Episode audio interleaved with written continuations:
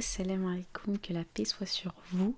J'espère que vous allez bien et je reviens aujourd'hui pour un nouveau podcast. J'ai reçu des messages de certaines personnes qui m'ont grave motivé, qui m'ont dit on aimerait bien t'entendre plus. Et ça fait euh, à peu près deux semaines que quelqu'un m'avait posé une question et on m'a dit euh, qu'est-ce que tu as appris du courant dernièrement? Et j'ai beaucoup, beaucoup, beaucoup appris sur l'optimisme. Je voulais vous en parler parce que hum, j'ai aussi un prof qui, a 3-4 ans, me disait le slogan de Carrefour, je sais plus ce que c'est euh, euh, avec Carrefour, je positive ou je sais plus, il disait ça devrait être le slogan du musulman. Que le musulman, il devait euh, tout le temps voir le bon côté et devait être optimiste. Et hum, en lisant certaines choses sur le sujet, en fait, je me suis rendu compte que l'optimisme, c'était pas forcément voir les choses du bon côté de manière irréaliste. Parce qu'on a souvent tendance à penser que les personnes optimistes sont irréalistes. Mais en fait, être optimiste, ça veut pas dire ignorer la réalité, c'est avoir une vision de résilience par rapport à cette réalité.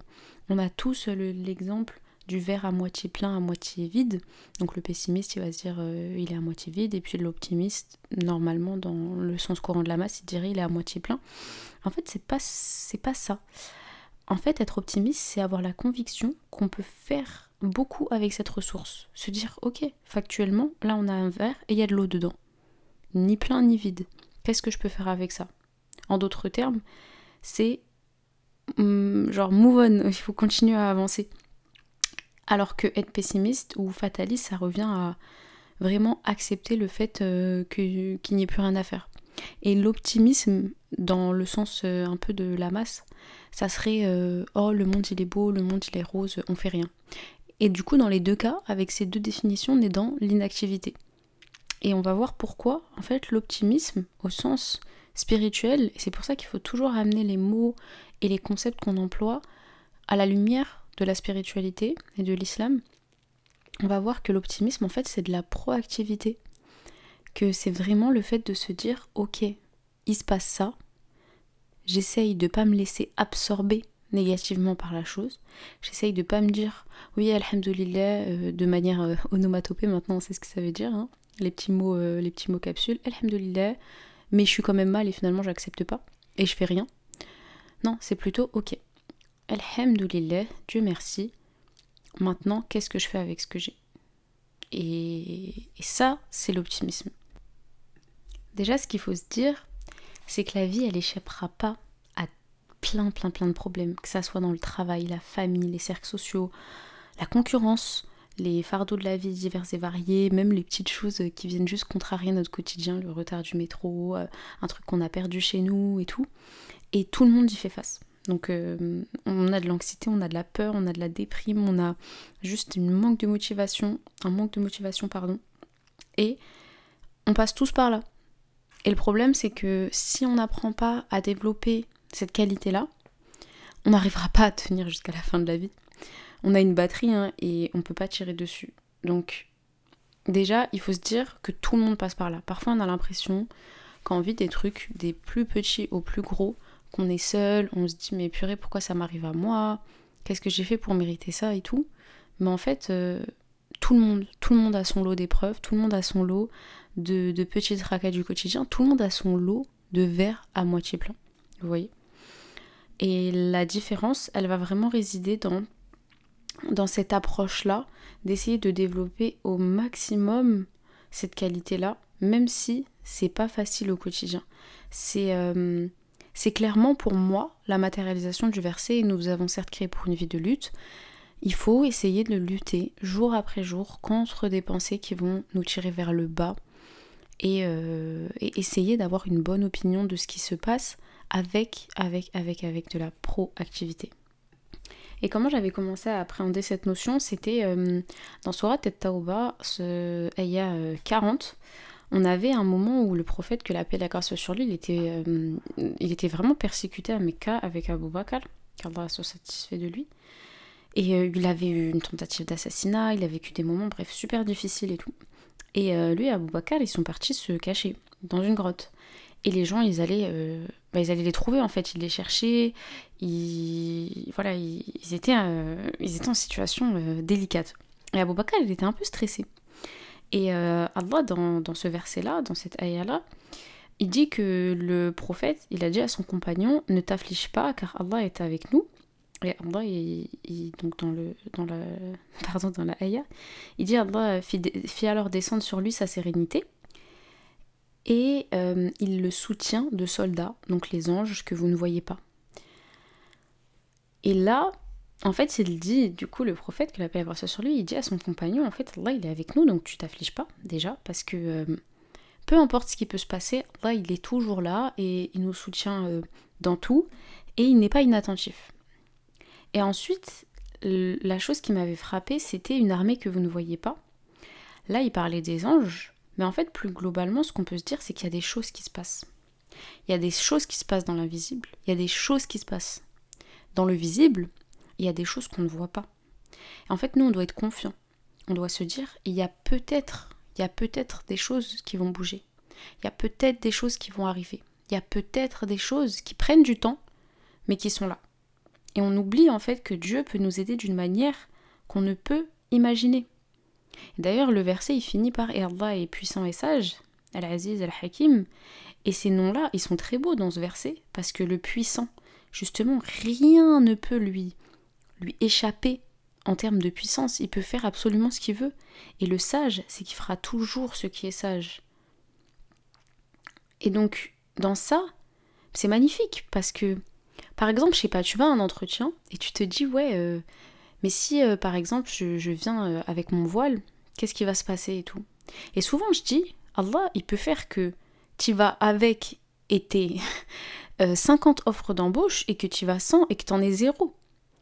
Parce que, euh, en fait, Allah, il est tout puissant et il peut faire absolument ce qu'il veut. On est sur un caillou dans l'espace. On, flotte dans le noir. Allah, il a créé l'univers. Mais pour lui, c'est rien de retourner les cerveaux comme ça. je prends souvent cet exemple parce que je sais qu'il y a des sœurs euh, que ça stresse un peu. mais je jette pas du tout la pierre aux personnes qui dans la pression actuelle et tout euh, ressentent le besoin d'y aller sans ou voilà c'est psychologiquement je sais que c'est très très dur et que euh, jamais jamais je me permettrai d'avoir d'être hautaine ou quoi par rapport à ça. Jamais jamais jamais. C'est vraiment juste parce que j'ai souvent euh, ce sujet là qui revient. Et je dis toujours que en fait Allah il, il est tout puissant. Et là j'avais que cet exemple en tête. Mais mais dans tout en fait. Allah il peut faire que tu que tu trouves que tu ne trouves pas que tu es que tu n'es pas. Et il est sage. Et dans sa sagesse, il fera toujours ce que lui juge le mieux pour nous. Et nous, dans l'invisible, il y a des choses qu'on ne sait pas. Il y a des choses qui nous échappent. Donc nous, il nous rappelle que notre job, parce que là, euh, le prophète, il, essayait, euh, il, essayait de, de, réaliser sa mission qu'Allah lui a donnée. Parce qu'on a tous une mission sur Terre. Il nous rappelle que nous, notre job, c'est de faire ce qu'on doit faire et penser que Dieu doit prendre soin de nous, va prendre soin de nous. Et pourquoi si on fait l'inverse, c'est pas bon? Parce que être pessimiste ou fataliste, c'est accepter et peut-être d'ailleurs désirer que le changement ne vienne pas de soi, mais des efforts des autres, ou juste qu'il n'y aura pas de changement. Finalement, c'est cacher une forme de mauvaise foi. C'est vivre comme si on ne pouvait pas comprendre la volonté de Dieu, comme si on ne pouvait pas réaliser que pour se changer, pour changer le monde, pour le rendre meilleur, etc., on avait une place à jouer. En fait, c'est compter sur Dieu ou d'autres euh, d'autres systèmes, d'autres forces, d'autres personnes pour agir à notre place. Et ça, c'est pas bon. Et c'est pas bon pourquoi? Parce que Allah, il nous dit dans le Coran qu'il a, il a créé l'homme et il l'a il doté de la responsabilité de la terre. Il l'a doté de la responsabilité de la terre. Et ça, euh, mon cher ami Kadjura en parlerait sûrement mieux que moi. Mais dans Surat al-Baqarah, euh, il y a 30, Allah il dit Lorsque ton Seigneur a annoncé aux anges, je vais mettre sur la terre un califat. Et on peut le traduire par un vice-gérant. Ils ont dit Vas-tu y mettre un aide qui répandra la corruption et le sang alors que nous te glorifions et célébrons tes louanges? Et il a répondu En vérité, je sais ce que vous ne savez pas. Pourquoi Dieu a créé l'être humain alors qu'il connaît parfaitement le risque que ce dernier utilise mal sa liberté, son libre arbitre et ses pouvoirs au point de répandre le mal sur terre? Il sait parfaitement lui pourquoi il l'a fait. Il l'a fait et il nous donne sa confiance derrière ça. Il nous donne la vice-gérance de la terre. il s'adresse aux gens et il dit qu'il va établir un gérant sur Terre. En d'autres termes, si vous n'avez pas compris tout ce que ça veut dire, c'est qu'on est les responsables de Dieu sur Terre. Je ne sais pas si vous savez ce que c'est un vice-gérant, mais on est les responsables de Dieu sur Terre. Un vice-gérant, c'est euh, quelqu'un qui fait à la place d'eux, qui est là pour. C'est un successeur, c'est une alternative. Vous voyez, c'est euh, quelqu'un qui est là pour, euh, pour avoir une fonction, c'est un titre de suppléant. Donc Dieu, il nous a confié la responsabilité, le dépôt de la terre. Il nous l'a légué parce qu'il a confiance en nous. Il l'a honoré, il a anobli l'être humain. Donc ça veut dire que Dieu nous a créés pour qu'on soit à son service ici. Il nous a confié une mission il nous a confié une mission et il dit je sais ce que vous ne savez pas. Ça veut dire que Dieu il voit un potentiel que même les anges ne voient pas et que parfois nous on ne voit pas. À 99%, on est très dur envers nous-mêmes, on est très dur envers les autres, mais lui il a misé sur nous et il croit en nous. Et donc à travers ce dépôt, on n'a pas le droit d'être pessimiste, on n'a pas le droit de croire que c'est les autres qui vont faire des choses pour changer le monde. On n'a pas le droit de se dire qu'on est euh, les simples pantins un peu des, forces qui nous dépassent autour de nous et que euh, peu importe ce qu'on fait, euh, ça sera pas, euh, ça changera rien. Nous, on n'a pas le droit de se dire ça, puisque Allah il nous a confié une mission. Donc être pessimiste ou fataliste, c'est vraiment vivre comme si on était impuissant face à des forces qui nous dépassent et qui nous imposent le bien et le mal. Et l'optimiste, du coup, c'est pas simplement voir le bien partout parce que ça serait irréaliste compte tenu de notre nature humaine. Au contraire, c'est se dire d'accord, j'avance, j'ai pas le choix, qu'est-ce que je peux faire avec cette situation? Un exemple concret, ça se trouve dans la manière dont on aborde les inégalités. Et ça, je le dis tout le temps, tout le temps dans le cadre de, mon monde associatif. C'est que quand je dis aux jeunes de classe populaire, voilà, il y a telle, telle, telle inégalités et vous allez partir avec un handicap sur la ligne de départ. Est-ce que c'est pour être dans le fatalisme et dire ok ben on fait rien parce que de toute façon ça va être trop dur. Non, c'est du réalisme sans fatalisme, c'est mon slogan. Réalisme sans fatalisme. Sans fatalisme. Ce réalisme-là, il nous permet de se préparer, d'agir avec stratégie, d'être euh, prêt aussi mentalement à se dire ok si parfois ça fonctionne pas, je dois pas culpabiliser, c'est pas forcément de ma faute. C'est parce que aussi il se passe des choses autour. Mais j'ai quand même la responsabilité d'aller de l'avant et de me rapprocher le plus de la ligne d'arrivée. Je peux pas juste rester sur la ligne de départ et dire ok, oh, il y aura des obstacles, bah, je vais pas sauter au-dessus hein, parce que de toute façon j'y arriverai à rien, c'est compliqué. Non. L'islam prône un optimisme réaliste qui ne consiste pas à ignorer les difficultés, les épreuves, la misère, l'injustice, non. On les reconnaît, mais on cherche des solutions. Donc, on mobilise toutes nos énergies pour éviter que le verre, dont on a parlé au début, ne se vide complètement. Il y a de l'eau dedans. Toi, tu vas le laisser juste sur la table parce qu'il est à moitié vide. Ou tu vas te dire il est à moitié plein. Et fin de l'histoire, non. Tu vas dire ok, moi, comment je peux faire pour le remplir plus? Comment je peux faire pour qu'il n'y ait pas d'eau qui se vide? Et qu'est-ce que je peux faire avec cette ressource? Donc l'optimisme réaliste de l'islam, finalement, bah, c'est vraiment euh, un antidote au pessimisme, au fatalisme, à l'optimisme naïf, à l'inaction, au repli sur soi et à la soumission d'ailleurs face à l'injustice. Et on a énormément, énormément d'invitations au fait euh, d'agir contre l'injustice, hein, parce que euh, on sait que par exemple en islam, une aumône est d'établir la justice entre deux personnes. Une aumône, c'est contribuer à l'échelle de ce que je peux faire dans la justice autour de moi, que la justice se réalise. Donc tout ça, c'est servir Dieu. Et quand on a conscience que Dieu nous a donné cette grande mission qui est d'établir des bonnes choses sur Terre, donc d'être proactif, mais ben, on se rend compte qu'en fait, euh, on a plein de choses à faire dans la vie. On peut pas être juste là et, et attendre que ça passe. Chacun à notre échelle, et je parlais avec euh, une sœur que j'aime beaucoup qui, qui, avait envie de créer son podcast un peu sur cette idée-là, que chacun à notre échelle, on a quelque chose à faire. Et c'est réel, chacun à notre échelle. Et on doit se poser la question, Dieu, il n'a pas légué le, dépôt de la terre à une personne, à trois personnes, aux imams ou euh, à tel euh, président d'association. Non, il, il a légué à tous les êtres humains, de Edem jusqu'à aujourd'hui, de Ibrahim, les Salem, que la paix euh, vraiment soit sur eux, jusqu'à nous aujourd'hui et dans des générations jusqu'à ce que l'humanité s'éteigne. Donc chacun a sa place à jouer, chacun a sa part d'optimiste, d'optimisme réaliste à jouer. Maintenant, il faut juste qu'on se demande comment chacun, avec ses capacités, avec son potentiel, avec, avec ce qu'il sait faire, avec ce qu'il peut faire, comment il peut avoir cette place. Ça peut être dans ta propre vie, dans ta relation avec toi-même, ça peut être dans ta famille, ça peut être avec un seul ami, ça peut être avec un chat, ce que tu veux en fait. Mais c'est juste que il faut qu'on réalise qu'on peut changer les choses, qu'on peut faire quelque chose. Donc, ça aussi, il faut avoir en tête pourquoi on est sur Terre. Le Coran, nous enseigne qu'on est chargé de veiller sur la Terre, on est chargé de préserver la justice, il nous confie la responsabilité de rendre ce monde meilleur. Et être optimiste, c'est reconnaître que l'homme a cette capacité, a la capacité de transformer le monde. Et chacun a accès, d'ailleurs, à la sagesse de la révélation, à l'exemple des prophètes pour vivre selon cet optimisme. optimisme. Je vais y arriver. Et dans euh, cette quête un peu, j'ai lu un hadith qui était incroyable, en fait, où le prophète, que la paix et la grâce sur lui, il accompagne ses compagnons et, euh, et il vient leur enseigner quelque chose.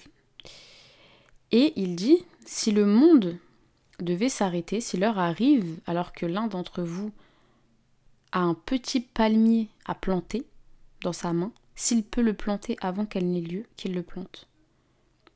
Vous vous rendez compte, même quand ça sera la fin, donc on sait que là, tout va s'arrêter, tout va s'arrêter, le prophète il conseille à ses compagnons de planter un palmier.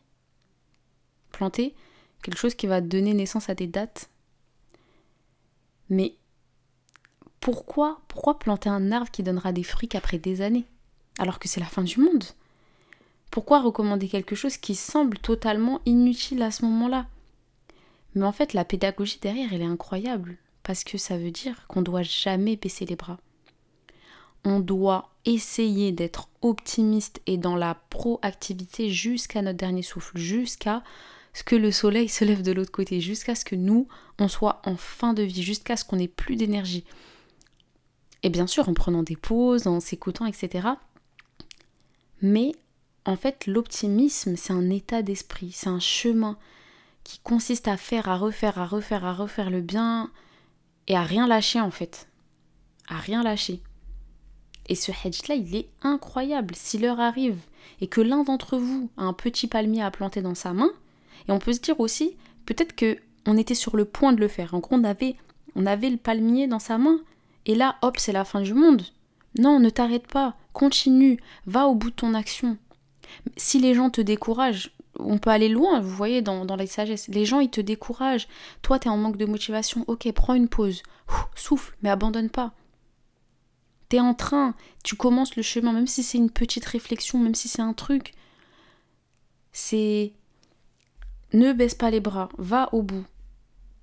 Tu peux accepter la réalité, t'acceptes les épreuves, t'acceptes les difficultés, t'acceptes les choses qui vont peut-être te démotiver, mais continue, continue, continue, continue. T'es sur le point de départ, alors vas-y. Et hum, c'est aussi se dire, ok, relax. Essaye de pas tout le temps penser à mal, essaye de pas tout le temps penser à négatif. Parfois, il y a un truc, ça peut te décourager, mais en fait, ça se trouve que finalement, c'est un truc qui va te lancer. Parce que il y a des choses qu'on ne voit pas, il y a des choses qu'on ne sait pas. Et, hum, et aussi, avoir un état d'esprit positif, c'est se dire, il y a des choses que je ne contrôle pas. Il faut arrêter de tout le temps, tout le temps se plaindre pour tout et n'importe quoi. Il pleut, ça va pas. Il fait chaud, ah il fait trop chaud. Et si, et ça, et j'aime pas ça, et elle, elle m'a saoulé, et oh là là, j'étais avec quelqu'un, nanani. Relax. je dis tout le temps ça à tout le monde. Et tranquille. Te prends pas la tête, prends, je recule. Un, deux, trois. Souffle. La vie, elle en vaut pas la peine ton cerveau, il n'a pas à s'épuiser, à être tout le temps en colère contre tout. Il y a quelque chose qui te plaît pas, des fois juste enfouis-le, tu vois, et dis-toi tranquille, relax. la vie elle continue, move on. Genre, euh, c'est pas grave. Il y a des choses que j'aime pas, il y a des, des défauts chez quelqu'un, il y a des trucs et tout. C'est simple. Soit je m'en éloigne, soit si je suis là, alors vas-y tranquille. Je patiente et, et j'accepte. Et je gaspille pas mon énergie dans la plainte en fait et la colère. Parce que ça c'est, c'est mauvais. Hein. On voit les expériences qu'on fait sur les plantes, vous savez, à force de leur dire des trucs négatifs, euh, elles s'éteignent. Et inversement, elles, fleurissent et elles s'embellissent. Et voilà, en fait, on a trop l'impression que tout est voué euh, à l'échec. On se dit, euh, vas-y, de toute façon, le monde il va être de pire en pire, la communauté va être de pire en pire, telle chose euh, ça va être de pire en pire. Et on se dit pas, bah ok, ok, même si ça se peut, ça se peut que ça va être de pire en pire, allez. Mais qu'est-ce que moi je peux faire pour que soit ça se ralentisse, soit finalement la l'axe change, ou juste pour faire en fait. Peu importe l'issue. Peu importe l'issue, parce que comme on l'a vu, tu plantes, même si l'issue ça va être que eh, ton palmier il va disparaître dans quelques secondes, quelques minutes. Donc je pense que c'est contre-productif de toujours parler, parler, parler de les choses elles vont mal, les choses elles s'empirent, les choses ci, les choses ça et tout. Ça sert à rien. Et en plus, ça veut dire que nous, on se croit euh, plus en fait, on croit que Allah, il n'est pas capable de tout. On croit qu'on sait le cours de toutes les choses. Non, les choses, elles sont volatiles. Dieu, il peut faire que ça s'arrange. Et si tout était voué à l'échec, ben en fait, on serait pas là. On a notre part à jouer et il faut qu'on la joue. Et là, je parle pas que des situations euh, globales, du monde, de la terre, etc. Non, je parle aussi de nous. Combien de fois on s'auto-flagelle où on se dit des choses très négatives et on se dit vas-y de toute façon ça changera jamais. Genre je suis nulle et voilà fin de l'histoire. Bah non pas du tout. Pas du tout. Essaye de changer. Et essaye, même si c'est tous les jours et que tous les jours t'échoues. Et c'est pareil pour le repentir. Allah il dit, tu reviens à lui autant de fois que tu peux. Tu fais un péché, tu te repens, tu retournes, tu retournes, tu retournes, tu retournes c'est tu, tu refais, c'est pas grave, re-repens-toi et réessaye, réessaye, réessaye. C'est ça l'humanité. C'est être en perpétuelle remise en question, être en perpétuel être en perpétuel essai en fait. Ça sert à rien de toujours se dire de toute façon ça sert à rien, je vais jamais y arriver. Là mes cours non, je comprends rien, c'est mort. Le sport non, je m'y mettrai jamais, j'y arriverai pas. Je suis nul, je suis nul, je suis nul. Non, t'es pas nul, t'es pas nul. Tous les humains on est comme ça. Ça prend du temps pour instaurer une nouvelle, une nouvelle habitude, ça prend du temps pour régler un problème. Pareil, t'es dans une mauvaise relation avec quelqu'un et tu te dis vas-y, de toute façon c'est cuit, ça changera pas. Mais pourquoi? Est-ce que t'as essayé de faire les choses différemment? Est-ce que t'as réfléchi à autre chose? Non, dis-toi, ok, moi, je sais pas ce qu'il y a derrière ça. Je vais essayer de plus trop me plaindre, plus trop y penser négativement. Qu'est-ce que je peux faire aujourd'hui ou dans un an mais je vais arriver petit à petit à ce truc-là pour que ça change. Et ça peut être même de la pensée. Hein. Des fois, la proactivité et, l'optimisme, c'est de la pensée, c'est un bout de chemin, un bout de réflexion, vous voyez, qui va venir euh, un peu euh, bah, faire évoluer tout ça petit à petit. Et Dieu, il nous dit, hein, ne désespérez pas de la miséricorde d'Allah, de la rahma d'Allah.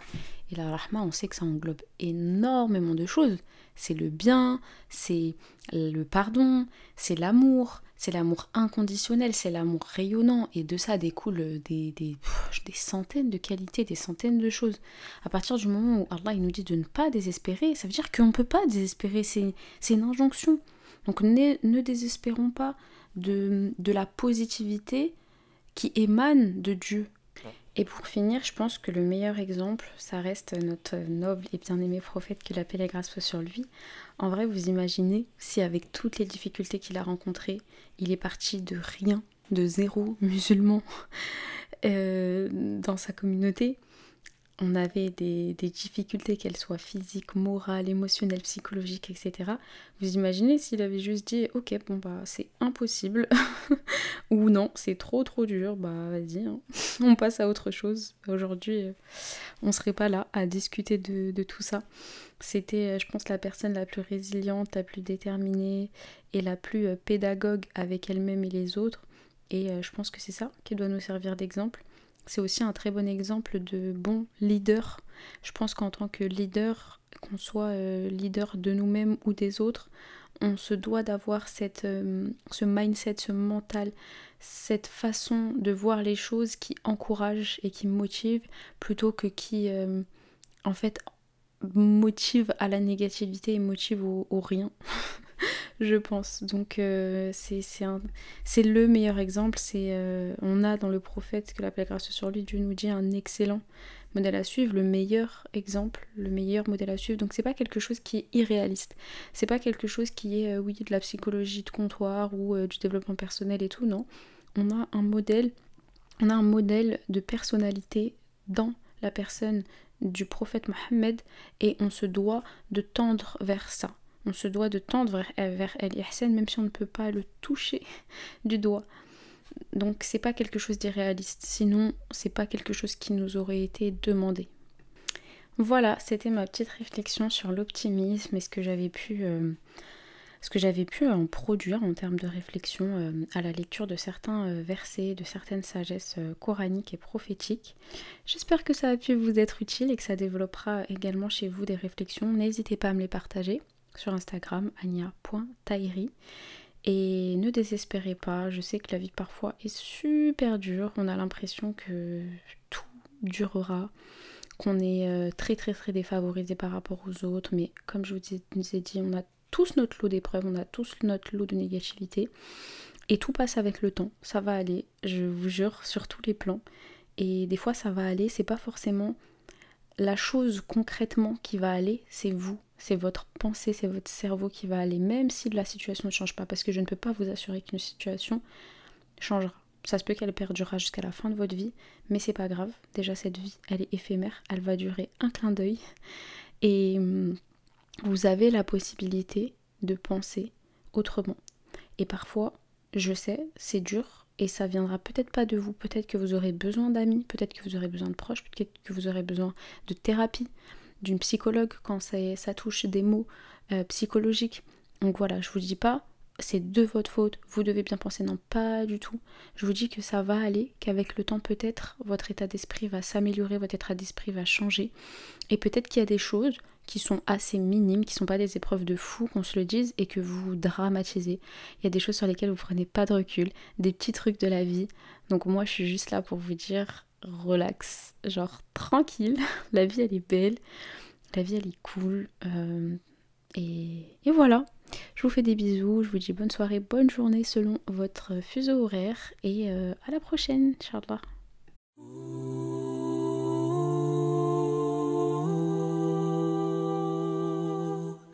Ooh.